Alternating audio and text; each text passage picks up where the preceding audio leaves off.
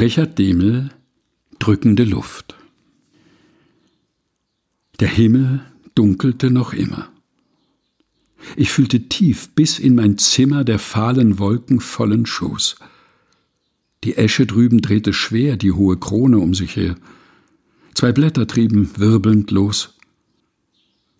Laut tickte durch die schwüle Stube, wie durch die stille Totengrube der Holzwurm ticken mag, die Uhr. Und durch die Türe hinter mir klang dünn und schüchtern ein Klavier über den Flur. Der Himmel lastete wie Schiefer. Ihr Spiel klang immer trauertiefer, ich sah sie wohl.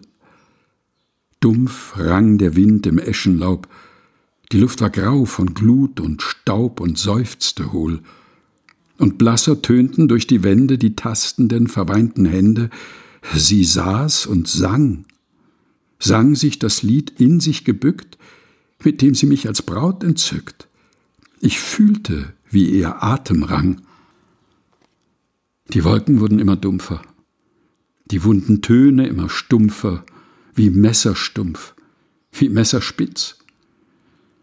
Und aus dem alten Liebeslied klagten zwei Kinderstimmen mit. Da fiel der erste Blitz. Richard Demel Drückende Luft, gelesen von Helge Heinold.